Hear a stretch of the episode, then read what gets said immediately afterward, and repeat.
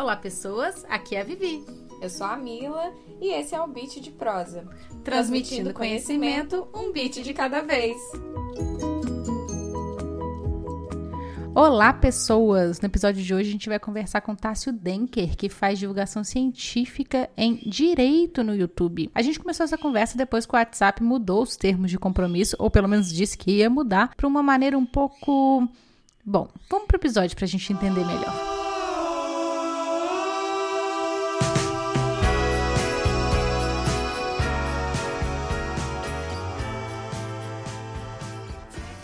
Vamos agora apresentar essa pessoa que está aqui com a gente hoje. Quem é? Quem é? O Tássio Denker. Tássio, olá, olá, olá. Se apresente para quem está assistindo. Oi, gente. Primeiro, olá, né, para Mila e para Vivi e um alô aí pro pessoal do canal. E bom, eu me chamo Tássio, eu sou graduado, formado em direito, especialista em direito administrativo. Eu trabalho no Ministério Público, Promotoria de Justiça e inclusive trabalhei por quase 15 anos como assessor jurídico de uma promotoria de defesa do consumidor também. Então, a gente vai falar um pouquinho aí hoje sobre essa questão do WhatsApp, dos, dos termos de serviço, né? E trocar uma ideia, ver as dúvidas que o pessoal tem aí, esclarecer é, alguns pontos que podem ser duvidosos e tentar aprender um pouquinho mais sobre essa questão aí.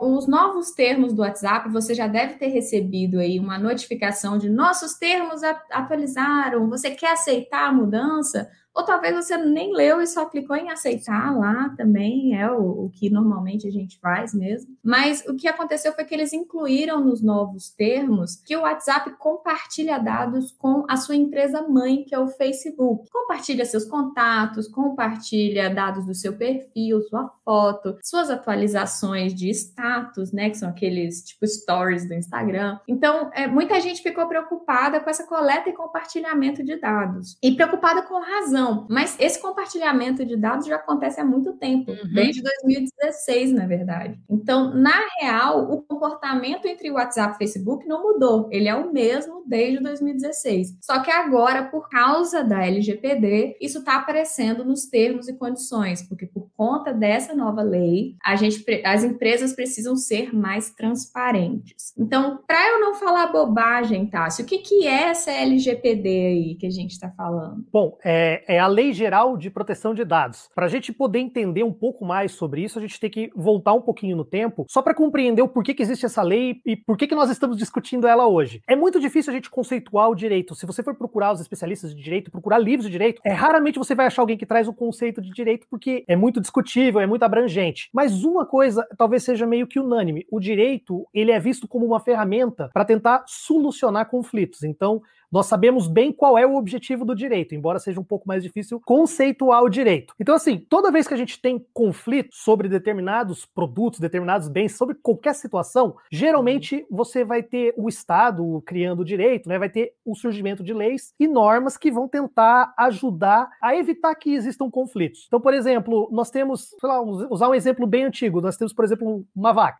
As pessoas compram e vendem vaca há 5 mil anos. E às vezes, uma vaca vaca, ela pode dar um, pode ser um motivo de conflito entre as pessoas. Por exemplo, ah, eu vendi uma vaca, não sabia que aquela vaca estava, por exemplo, estava grávida, e aí depois que eu vendi, nasceu o bezerro, aí vira uma confusão de quem que é o bezerro, de quem que não é. Então, a, o direito vem e cria normas que vão regular essa situação. Tanto para, às vezes, as pessoas saberem de antemão, para não precisar ir na justiça, ou se tiver que ir na justiça, você já saber quem está certo. Então, existe um, um, critério muito forte por trás do direito, que é a questão do valor econômico das coisas e dos bens. Então, conforme o direito foi, a sociedade foi evoluindo, o direito foi correndo atrás. E nós tivemos o surgimento de novos conflitos que não existiam antigamente. Por exemplo, com o surgimento da imprensa, que começou a circular livros, ou então com a questão das invenções, né, das, da, de patentes e tal, o direito correu atrás e criou o quê? O direito dos autores, né? Criou a questão dos royalties, que criou a questão da patente para proteger um novo bem jurídico que até então não era, não existia, que é a propriedade intelectual. E assim vai caminhando o direito, a sociedade,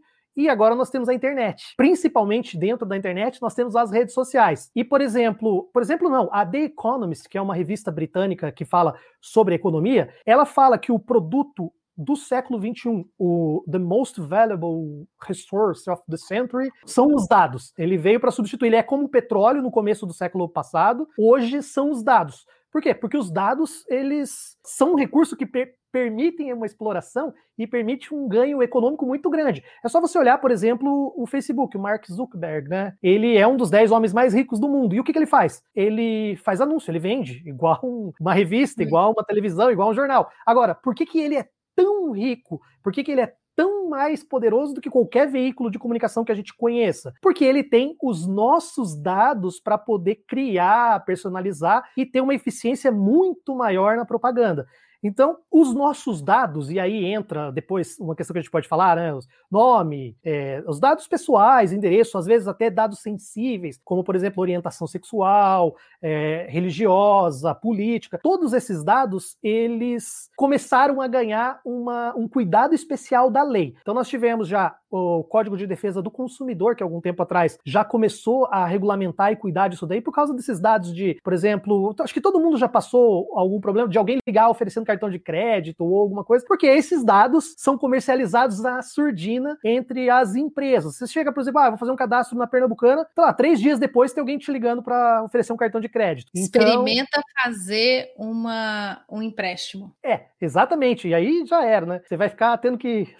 Você tem que bloquear o telefone mesmo. Então, assim, como nós temos esse problema dos nossos dados, o Estado brasileiro, e não só o Brasil, né? Todos os países, o Brasil talvez até um pouco atrasado em relação a alguns e adiantado em relação a outros, começaram a procurar legislar, ou seja, levar o direito para proteger essa questão dos dados, tanto os dados pessoais quanto os dados é, que são é, importantes ao próprio governo. Então, nós tivemos lá em 2014, se não me engano, o Marco Civil da Internet, que já uhum. começa a trazer algum tipo de legislação falando sobre, por exemplo, os provedores vão ter que segurar os dados por tantos meses, tal, sobre o sigilo, sobre as políticas públicas na internet. E agora nós tivemos essa Lei Geral de Proteção de Dados, que é exatamente uma lei, ainda não é um complexo todo de todo de tudo que vai precisar ser regulamentado, mas já é uma lei que está começando a se direcionar para se criar uma proteção dos dados das pessoas. Muito bacana bacana. Eu, inclusive, não falaria melhor. Vou chamar você aqui para fazer nosso conteúdo sobre direito e tecnologia. Agora, o que, que acontece, né? Surgiu a LGPD, como o Tássio falou, para regulamentar o uso dos nossos dados, e aí o WhatsApp foi forçado, foi forçado assim, né? Para ficar dentro da lei, ele teve que atualizar esses termos, porque uma das coisas que a LGPD pede é transparência no uso dos nossos dados, é um dos pilares da LGPD. Então, o Facebook e as suas empresas filhas, né, que é o Instagram, o WhatsApp, eles precisam dizer que dados eles coletam da gente e o que, que eles fazem com esses dados, para onde vão esses dados. Então tá tudo lá escrito agora. O WhatsApp, todos os seus dados, exceto suas mensagens que são criptografadas, fluem entre as empresas do conglomerado do Facebook e eles usam isso para personalizar o conteúdo, para personalizar a propaganda que chega até você. E essa nova atualização não permite que você recuse ou que você diga, olha, pode pegar aqui meus dados de perfil, mas eu não quero que você pegue meus contatos, sabe? Eles não têm nada a ver com isso. E a gente não tem esse nível de controle, a gente não tem esse direito. O que me levantou a pergunta se isso é ou não é abusivo, se não é uma prática predatória, como dizem por aí, porque sua opção é ou aceitar ou abandonar o serviço. É isso que a gente tem. E já para colocar datas aqui, nomes nos bois, era uma mudança que ia acontecer dia 8 de fevereiro, no dia dia do meu aniversário. Então, assim,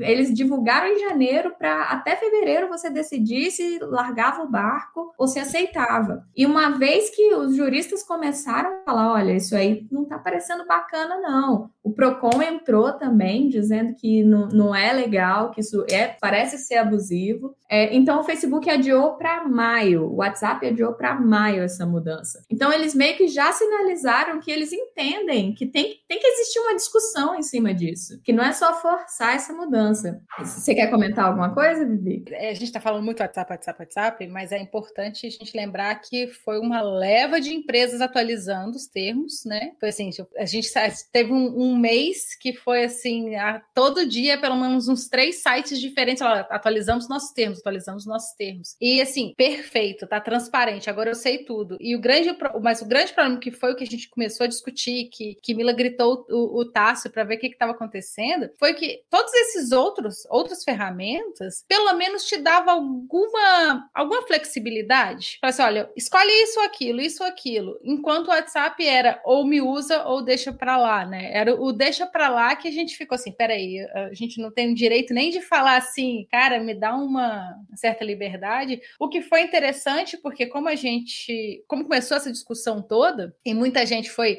o número de usuários do Telegram acho que dobrou out no, na semana que saiu isso, e do Signal foi uma coisa bem absurda, assim, aumentou 60 vezes o número de usuários. Porque, porque ninguém conhecia, ninguém, ninguém conhecia o Signal, e o Elon Musk foi lá e falou, usem o Signal, então... Isso, é, aí deslanchou, né? Então, assim, a gente teve esse cenário caótico, que aí acordou um pouco, né, e pensou assim, poxa, acho que a gente poderia, pelo menos, né, dar uma repensada isso, talvez semana que vem não seja a melhor data, mas ainda assim, é abusivo fazer esse tipo de coisa? porque a gente está falando também de uma empresa privada, né? Até que ponto. Até que ponto é, eles tipo assim, podem... eles podem atrelar, você pode usar meu serviço se você quiser, se você não quiser, você não usa, vai para outro lugar, né? Mas uhum. antes da gente passar a bola para o Tássio, tem uma pergunta aqui se eles pegam nossas fotos e áudios. É, tem, é, isso é muito importante de destacar que ninguém, nem o WhatsApp, tem acesso a mensagens, elas são criptografadas. Quanto às mídias, as fotos fotos e os áudios, eu não sei dizer com certeza. Eu, enquanto o Tássio responde, eu posso procurar essa informação aqui, mas é uma dúvida muito pertinente de que tipo de informação é ou não é criptografada. Eu vou voltar com essa resposta para você. Agora, Tássio, conta pra gente o que, que você descobriu na sua pesquisa. Quando eu te gritei no WhatsApp e falei o que está acontecendo, eu posso reclamar disso? Olha, o choro é livre, né? Reclamar a gente sempre pode, e com razão. E com razão. Não, mas aí eu tô brincando, mas é, é, tem, tem razão. A primeira pergunta que você, quando a gente começou a conversar, foi se havia alguma infringência na questão da Lei Geral de Proteção de Dados. Ah, aí eu fui procurar, inclusive passei até o link. Eu vou deixar todas essas reportagens, leis e tudo. Depois eu vou passar para a Mili e para Vivi para elas colocarem num comentário. E logo que mudou, uma reportagem no Conjur trouxe ali uma série de advogados e profissionais do direito, que seis ou sete falaram que viam aquilo como abusiva e um falou que não. Inclusive foi o único que apontou o porquê que não seria. Os outros falaram num termo geral, mas eles não trouxeram nenhum artigo específico da lei e tal que estaria contrariando. Aí eu fui fazer uma pesquisa, eu conversei até com, com o Marcos, que é promotor de justiça de consumidor aqui, que é um estudioso da área de, de law tech, assim, de direito e tecnologia. Ele é até coordenador dentro do Ministério Público de um departamento só para esse tipo de atualização e tal. E ele também falou: olha, na verdade, a alteração que nós tivemos nos termos de serviço do WhatsApp foi exatamente para se adequar à exigência da lei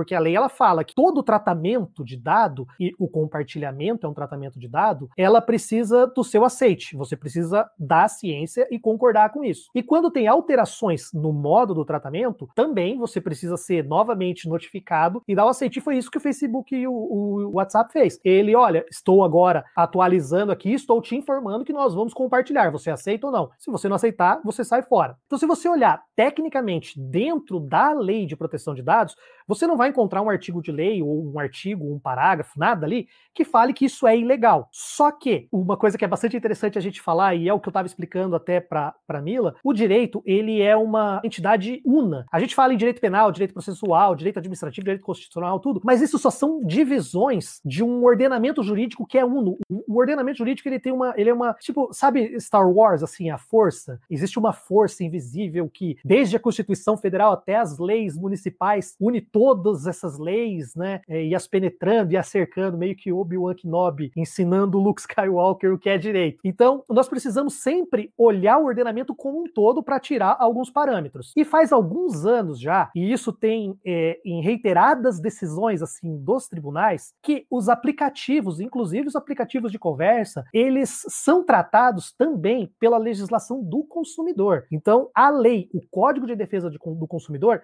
ele também regula essa relação entre você e o aplicativo, entre você e a plataforma. Ela é uma relação de consumo, mesmo sendo gratuita. Isso não, não interfere. E lá no Código de Defesa do Consumidor, nós temos uma série de artigos que falam das práticas abusivas. E uma das práticas abusivas é essa questão de você ser coagido ou de você, inclusive, aderir a um contrato, porque você não tem como personalizar, como vocês falaram. Você não pode aceitar, ah, eu quero compartilhar isso, mas isso não.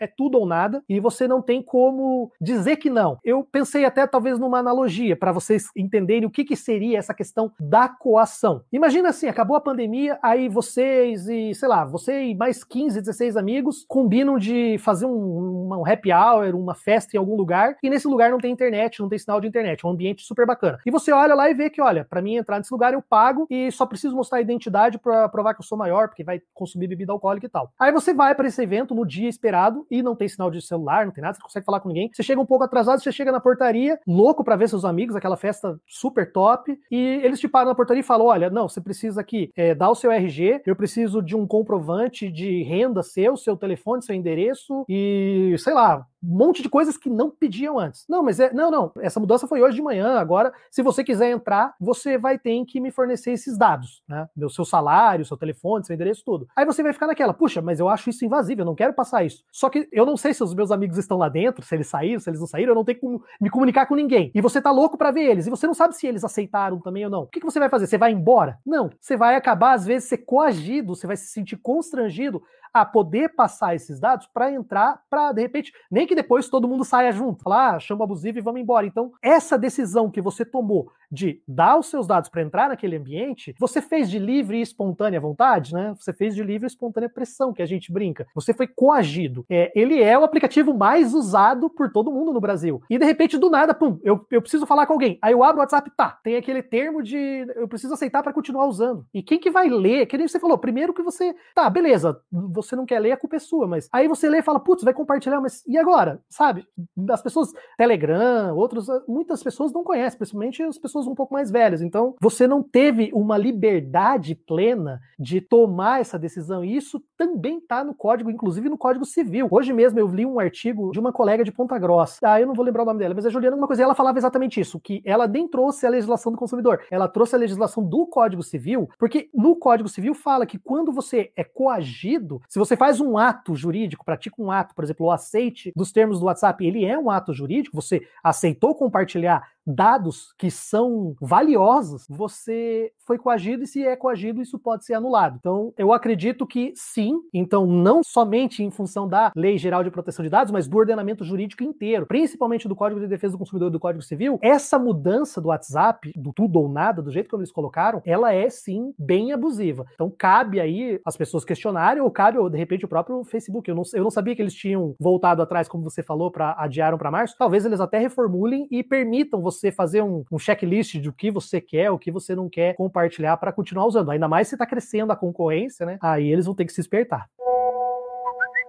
Eles só adiaram porque começaram a reclamar, porque o, a GDPR, que a gente se baseou, né, que a GDPR é a Lei Geral de Proteção de Dados da União Europeia, é, com ela, eles já não conseguiram passar desse jeito, eles já tiveram que fazer vários ajustes. E se a gente baseou a LGPD nela, por que, que então com a gente é diferente? Por que, que a gente que é, é justamente um dos países com maior número de usuários de WhatsApp, se não for o maior, como que para a gente vai? Passa, não vou ler mesmo, pronto, acabou, né? Acho que o Tássio tem essa resposta. Eu, eu não sei se é, que no texto que você me mandou, você até comentou que você tem a lei como base e você tem uma autoridade que vai é, criar novas regras em cima, né? Então, no caso da Europa, eles já estão mais além, né? Uhum. Isso, eles estão além. A lei de proteção de dados, ela, ela é como se fosse um esqueleto que traz algumas diretrizes básicas. E uhum. quando a gente falou que os dados são muito valiosos, a própria lei de proteção de dados, ela fala que a vantagem, o, a, o uso dos dados, o tratamento dos dados, ela usa a expressão tratamento na, na lei, mas o tratamento dos dados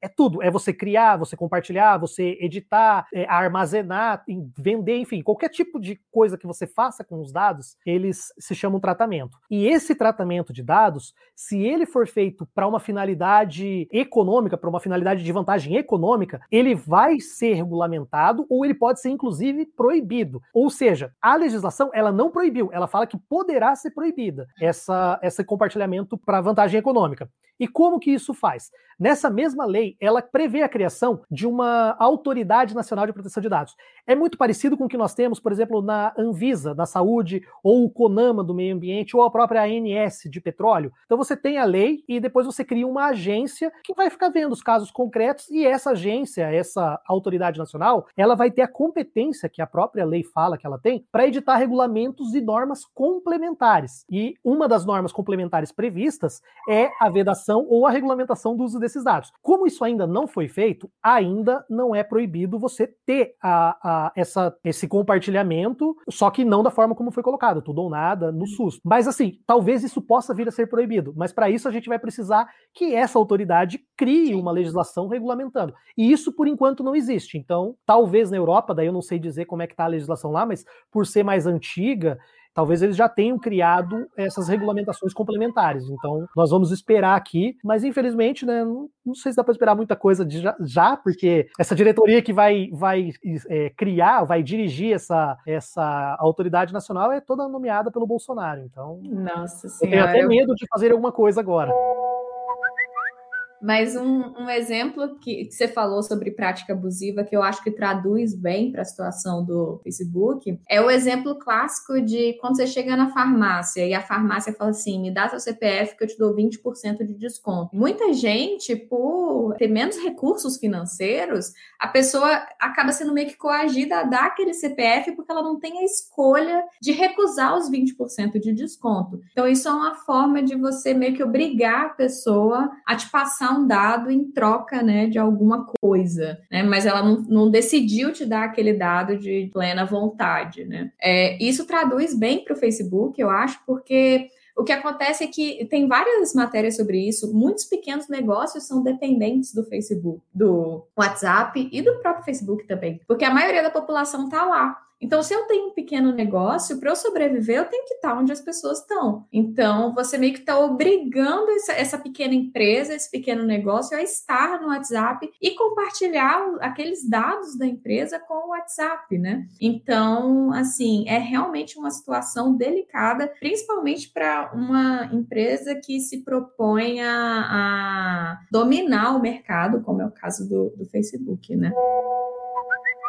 Agora, eu queria puxar algumas perguntas. Primeiro, eu quero voltar aqui nessa pergunta: se pegam nossos áudios e fotos? Não, com certeza não. Tem aqui no, no próprio, é, na própria parte de segurança e privacidade do, dos termos do WhatsApp, tem dizendo que tanto mensagens fotos, vídeos, mensagens de voz, documentos e as atualizações de status agora são encriptadas. Então, elas não entram na. Elas são compartilhadas de forma encriptada, então não tem como o WhatsApp ver essas coisas. Eu queria puxar essa do dobrado, é essa que você ia puxar? Tem duas é. deles que eu achei muito boas. Ah, essa... tem uma mais simples, que é se eu posso ser protegido pela LGPD usando serviços estrangeiros. Tá, se me corrija se eu estiver errada, mas qualquer empresa estrangeira que atua no Brasil está sujeita à legislação brasileira, né? Sim, ela está sujeita à, à legislação. Se ela não tiver sede aqui, vai ser um pouco mais difícil, mas você ainda tem a opção de ajuizar a ação aqui e intimar lá fora por meio de, uma, de um instrumento que a gente chama de carta rogatória, que é, é um instrumento para entre autoridades de, do judiciário de países diferentes. Complica um pouco mais, mas acredito que 90% dos serviços que exploram que estão economicamente no Brasil, eles acabam tendo um escritório aqui porque acaba sendo mais viável para eles. Mas se acontecer isso, infelizmente, você vai ter que vai ter um pouco mais de dor de cabeça no judiciário. Mas está protegido. Aí é uma situação um pouco mais complexa, porque também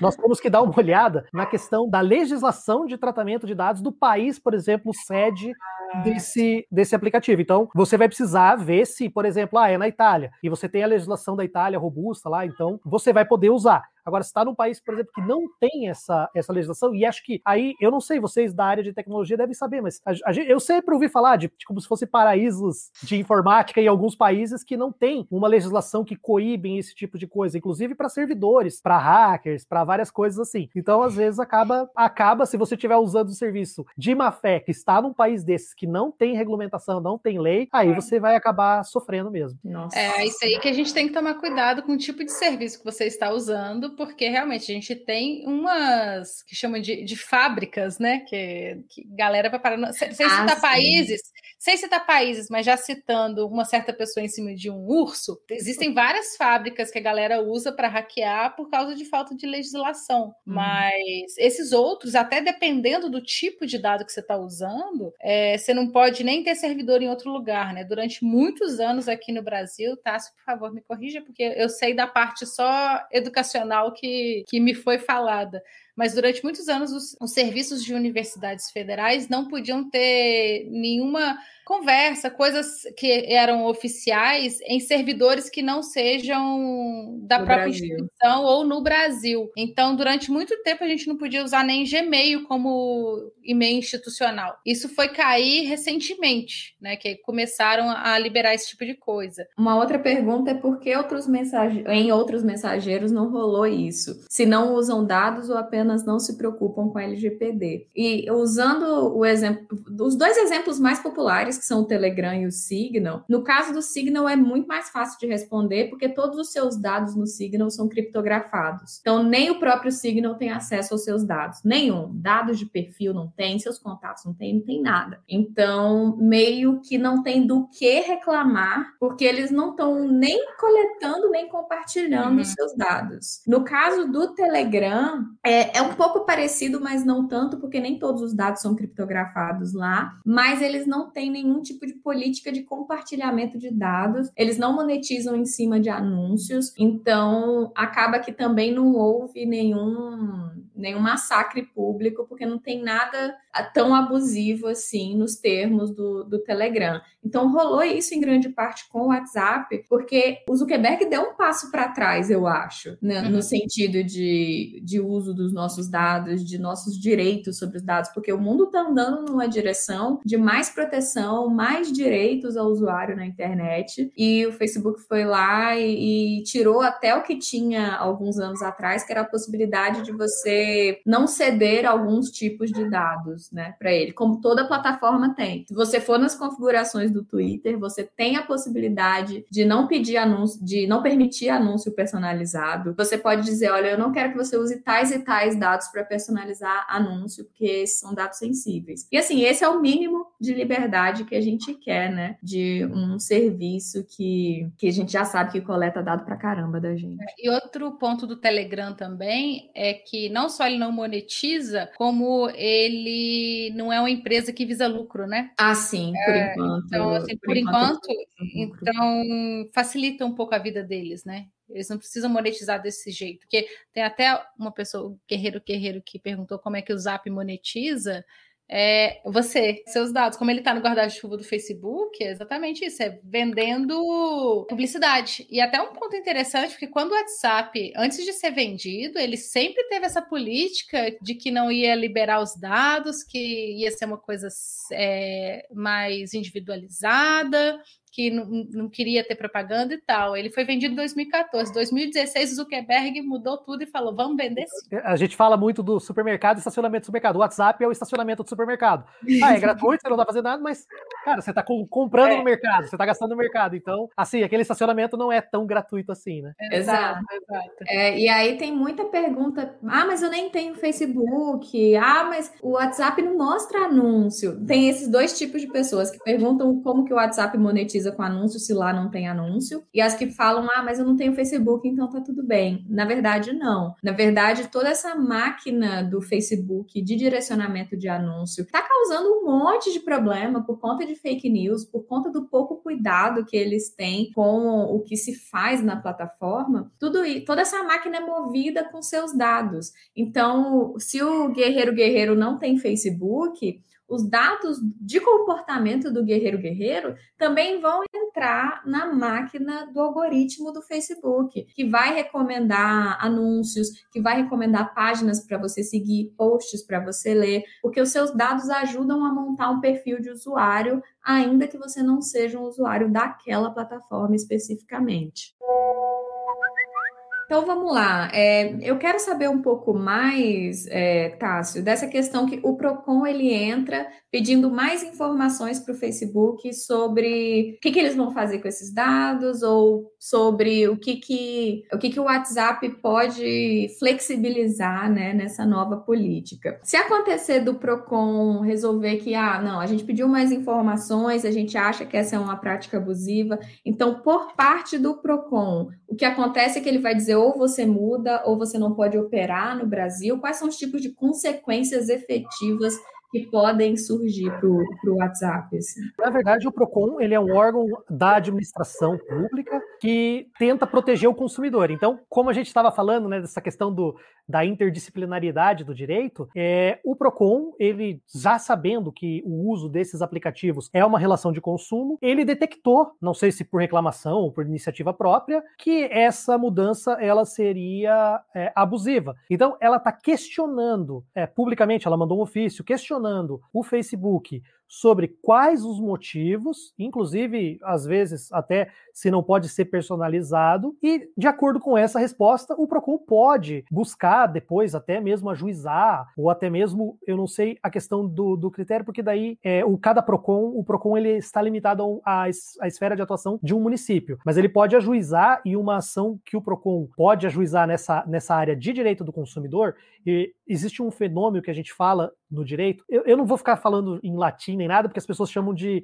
Eh, sempre usam essas expressões em latim, que é erga omnes, a gente fala. Mas assim, essa ação, quando ela se trata de direito do consumidor, uma decisão que, por exemplo, condene a empresa, que é uma empresa nacional que tem uma determinada tipo de prática, ela pode fazer efeito em todo o Brasil. Então, a gente vai ter que ver qual vai ser o posicionamento do Facebook. Pelo jeito, eles adiaram essa mudança, então essa, esse ofício do Procon acaba até perdendo o, a razão de existir nesse momento, mas o questionamento vai ficar e vai ser mais para frente. Eu acredito que talvez eles vão personalizar uh, os dados que você quer transferir ou não nessa, nessa situação. Mas vamos ver, é uma questão de consumidor, então não só o PROCON, mas até outras entidades e até mesmo as pessoas individualmente podem questionar na justiça. Isso, se, se isso começar a chover, eu acredito que, que o próprio WhatsApp, o próprio Facebook vai acabar, até para evitar essa, esse excesso de judicialização, né? Porque cada vez que ela é, é condenada, ela tem que pagar custas, pagar indenização, danos morais, talvez ela tome a iniciativa de corrigir e fazer algo que seja adequado do ponto de vista do direito do consumidor. Agora, é, eu não sei, isso agora me trouxe, eu não sei se tem muito a ver com a nossa discussão, mas assim, essa questão da criptografia e dos dados de ponta a ponta, eu não sei se vocês já viram que nós já tivemos, acho que, problema nos Estados Unidos, até a questão, acho que, do FBI, de pedir quebra de sigilo de conversa e eles não negam e, e vira uma discussão muito grande. Há alguns anos atrás, talvez não mais 15 ou 20 anos. Vocês são da informática, vocês não sei se têm idade para se lembrar do Napster, que era um programa de troca de arquivos. E tinha o Napster, e na sequência do Napster apareceu um outro programa que, se eu não me engano, era Madster o nome. E o Metallica entrou com ação contra esse Madster, e a desculpa do do programa, da plataforma, que é uma desculpa que eu vejo que é possível ser a, ah, utilizada pelo próprio WhatsApp, é que assim, o Madster, ele estava compartilhando, as pessoas compartilhavam um produto protegido por direito autoral,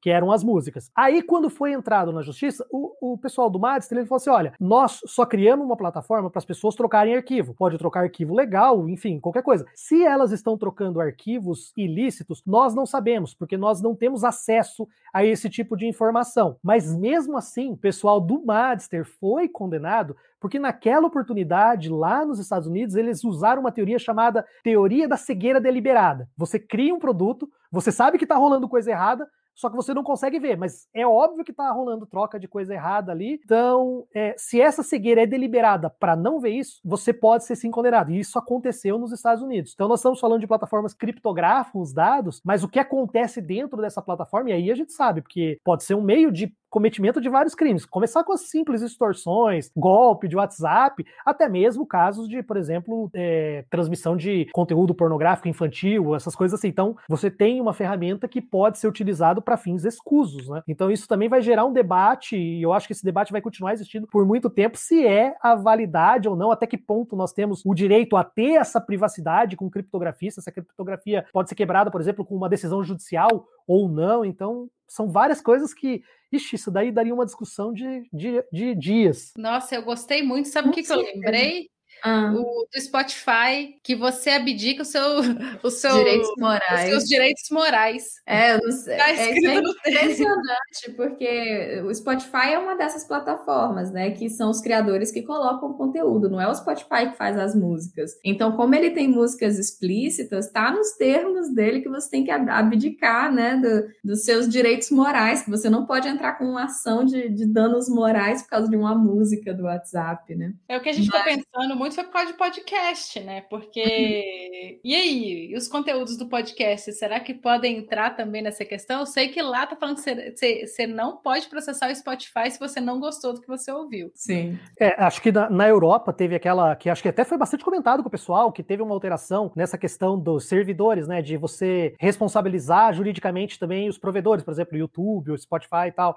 Então, isso também é uma uhum. outra questão que entra. Até que ponto. Ah, eles tiraram do ar, beleza, a responsabilidade. O YouTube não tem responsabilidade nenhuma se ele tirou do ar e cumpriu, só o criador. Ou o YouTube também tem, porque deveria ter tirado antes. Né? Quantas pessoas foram atingidas por um, por um conteúdo, por exemplo, que é criminoso? Então, é uma discussão bastante interessante que Sim. ainda vai se fundamentar com o tempo, ainda vai se solidificar com o tempo o entendimento. São, são duas discussões incríveis, porque eu, eu nunca tinha pensado no que o Tassi falou antes, do fato dos dados serem criptografados atrapalha muito investigações. Pouco que eu trabalhei, assim, num, num projeto com a polícia, a, a polícia daqui de Minas Gerais, eles comentaram como tem muito abusador, tem muito pedófilo no WhatsApp, mas você tem que encontrar formas de conseguir é, é, acessar esses dados por meio de, tipo assim, ah, entrando no grupo lá, fingindo que você quer o conteúdo e tal. Você não pode entrar com uma ação no WhatsApp para pegar aqueles dados justamente por eles serem criptografados. Então, é uma balança entre privacidade e a nossa segurança, é a discussão eterna, né? Pois Porque é. se eu criptografo, ninguém tem acesso. Então, criminosos podem estar sendo protegidos também. Mas se eu não criptografo, aí a gente fica completamente refém de empresas predadoras, como é o caso do Facebook, né? É uma discussão que eu acho incrível. Estou aqui pensativa agora, mas eu aproveito aqui, se vocês quiserem que a gente chame o Tassi para discutir responsabilidade de, de, de plataforma, já coloca aqui ó, que, gente, que, ele faz um artigo para gente.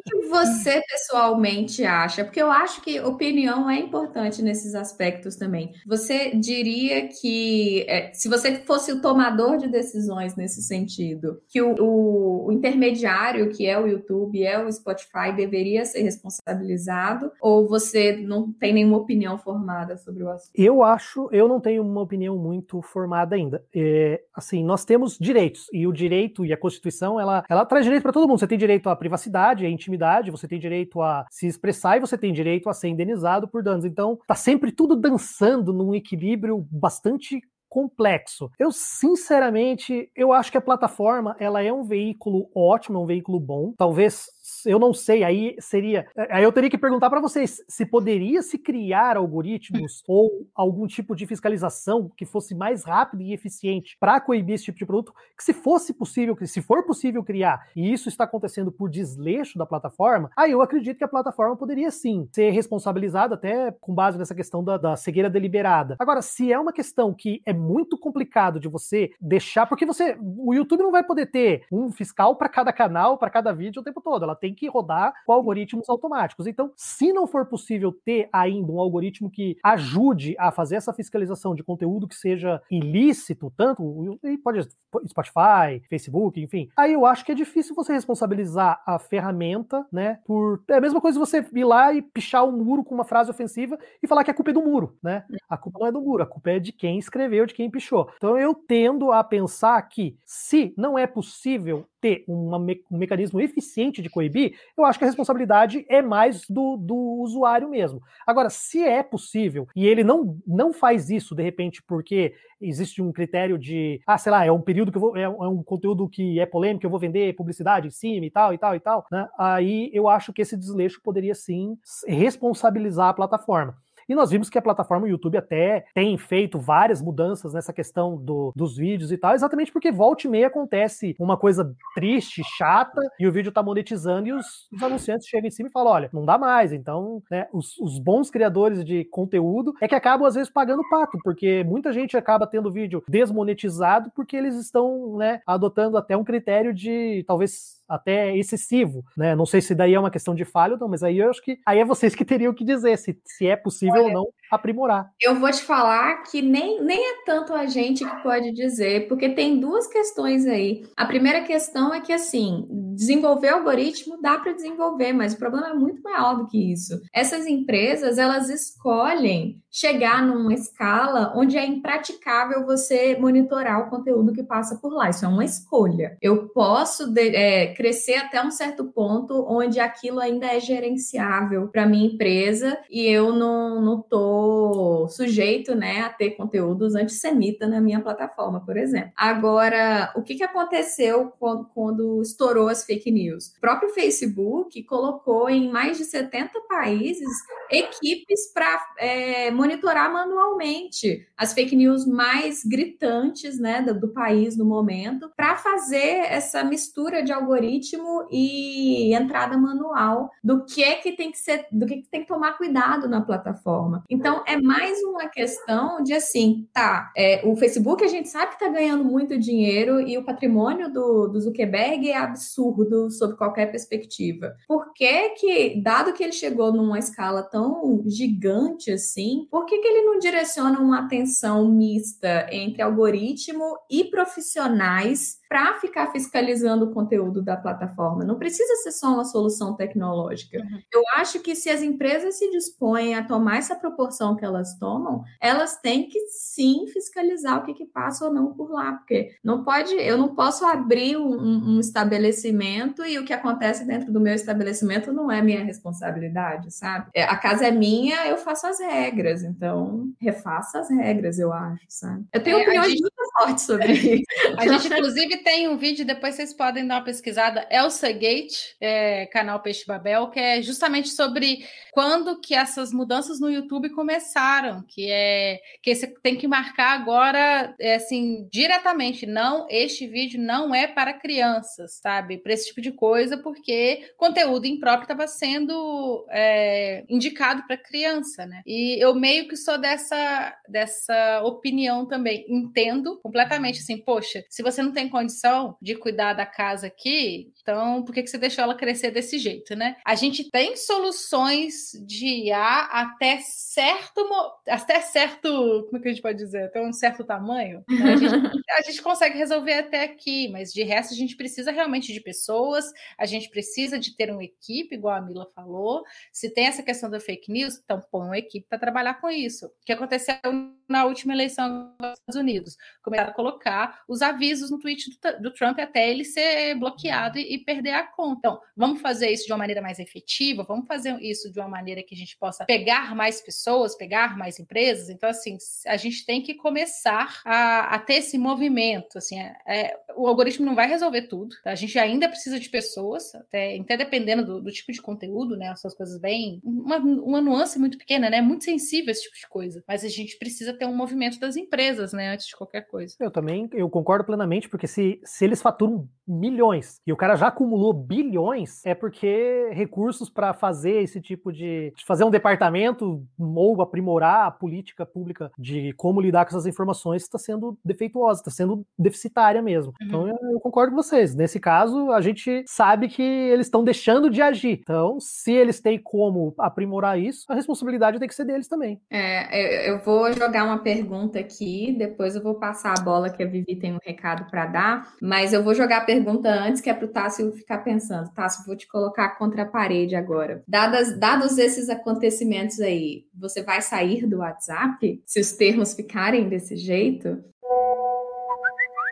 Vou dar um recado enquanto o Tássio pensa nessa resposta, porque a gente está aqui discutindo, estamos discutindo, né? Pensando assim, será que eu fecho o meu WhatsApp ou não? Mas se você quiser saber mais, né? Que assim, é o que eu achei muito importante, até um termo que o Tássio usou, que é o low tech, crescendo muito, né? Que são as leis na, nessa parte de tecnologia, e são coisas que a gente meio que negligencia, a gente só aceita, e agora que a gente está precisando entrar em conformes. Então, assim, eu acho que é importante a gente saber um pouquinho. Obviamente que a gente não vai saber todos os artigos, parágrafos e etc., porque a gente não formou em direito, mas a gente pode, pelo menos, saber um cadinho, né? Então eu trago aqui para vocês, ó, olha só quem está aqui, gente. Olha só, a Lura. Por que a Lura? Porque se você é uma pessoa desenvolvedora, a gente já, a gente já falou bastante, né? Como é que tem os cursos de programação, questão de data science, todos os cursos que a Mila está fazendo, né? Na parte de deep learning. Mas uma coisa legal, que na parte de inovação e gestão, a gente ainda tem umas coisas, mesmo que mais. Tem algumas coisinhas mais básicas que a gente pode estudar, por exemplo, da LGPD.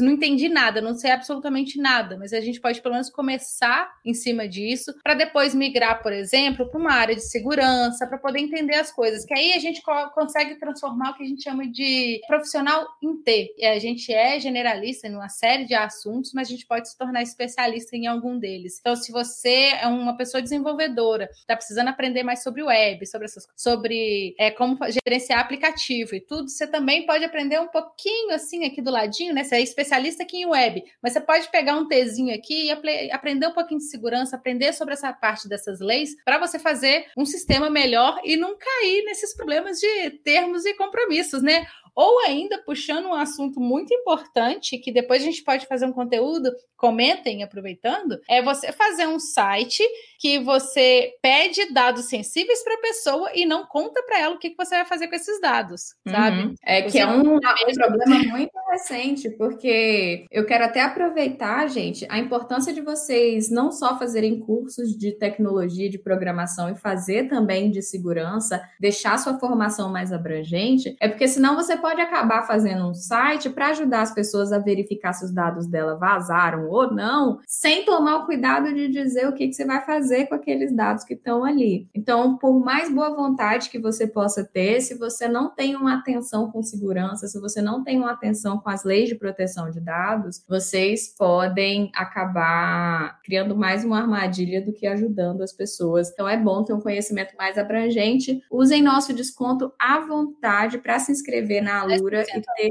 e ter acesso a uma série de cursos de diferentes áreas. Agora, Tássio, manda ver que qual a sua posição pessoal em todo esse cenário? Eu acho que eles souberam bem coagir a gente, né? Eu posso, se eu, por exemplo, no meu círculo de contatos próximos, falasse, ah, eu vou sair do WhatsApp porque eu não quero compartilhar, cara, eu vou ter que falar sozinho, não sei, porque assim, são poucas pessoas que usam. Até tem alguns no Telegram e tal, mas eu não, sei lá, eu mesmo tenho Telegram, não tenho nem notificação, às vezes nem sei. Às vezes uma vez por semana eu entro para ver, até mais, uma vez por mês. Então, não sei, eu acho que eu acabaria continuando no WhatsApp, porque é onde eu tenho a maior parte dos contatos. Então, eu me vejo como refém desse trust que eles fizeram, desse, desse cartel. Não, cartel é bom, acaba sendo cartel porque eles estão trabalhando junto com o Facebook, essas coisas. Sim, sim. É. Mas assim, eu sou refém. Agora, particularmente, como eu tenho um canal no YouTube, eu deixo a minha página, o meu Facebook é todo aberto. Então, uh, e eu sou servidor público, então meus dados estão, por exemplo, até de salários, sempre está em portal de transparência. Eu não tenho muito o que esconder e não tenho dados que eu considero, assim, perigosos de serem compartilhados dentre aqueles que estão ali. Então, assim, não me afeta, mas eu não sou a medida de todos os homens. Então, assim, eu acho que vai de cada um. Ah, eu, particularmente, não concordo com esses termos, eu gostaria de poder escolher, mas se eu não tiver opção e a maioria dos meus amigos e do meu círculo continuar no WhatsApp, cara, eu vou ter que continuar no WhatsApp também, não tem o que fazer. Uhum. É, é o mesmo caso da Vivi. Assim, eu ainda vou conseguir, eu, eu quero sair do WhatsApp, mais porque, assim, eu, eu Estou me distanciando do conglomerado Facebook desde algum tempo atrás. Então, quando eu me dei conta disso que estava acontecendo, eu decidi que se os termos forem aprovados da forma que estão sendo mesmo, quando virar a obrigatoriedade de aceitar esses termos, eu vou sair. Até porque eu já criei uma comunidade no Telegram, mas eu concordo super com o Tássio. Se eu não tivesse já criado essa cultura de Telegram desde tempos atrás, eu não ia conseguir sair de lá, até porque é uma ferramenta de trabalho para muita gente realmente é, né? Para então... mim é exatamente isso. Meu trabalho, tanto é que a minha comunidade do Telegram são os amigos e a comunidade do WhatsApp é o trabalho. O trabalho. Então, assim, meio assim, eu estou coagida a ficar, por mais que eu não tenha Facebook também, né? Já perguntaram aqui, a gente já comentou no início da live, não importa, assim, o WhatsApp é do Facebook. Pronto, Facebook empresa. Então, mesmo que você não tenha uma conta, ele pode passar esses dados para a empresa. Porque eu uhum. também, eu não tenho Facebook, mas eu tenho WhatsApp e vou ter, vou ter continuar com ele.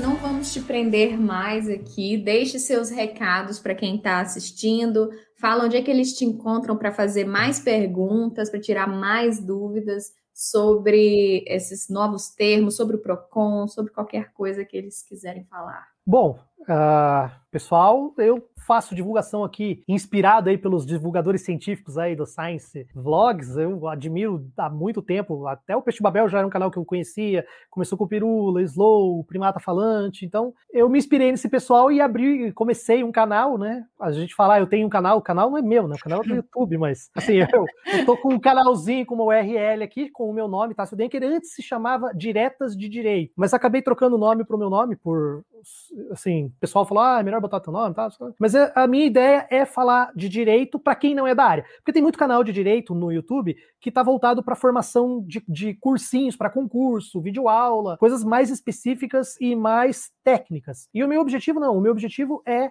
falar do direito para quem não é da área de direito. Então, eu tenho um canal, Tássio Denker, fala de tudo, não só dessa parte, mas também direito penal, constitucional, direito civil, enfim e um pouquinho de política, filosofia também, a gente dá umas, umas pinceladas lá. Então, quem tiver vontade, está convidado a se inscrever no canal e, e trocar uma ideia com a gente lá. Então, Tássio, muito, muito, muito obrigada. A gente vai se despedir de você agora e deixar uns recadinhos finais aqui para o pessoal. Obrigada por ter aceitado esse convite. Pessoal, vai lá no canal do Tássio. É, eu descobri todo esse conhecimento guardado aí no YouTube. Foi um prazer ter trabalhado pelo menos um pouquinho em divulgar ciência com você. Tássio, brigadão. Beijão. Obrigada, Valeu, gente. Até mais. Até mais.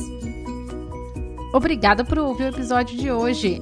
Fiquem atentos a todas essas letrinhas miúdas, hein? Até a próxima!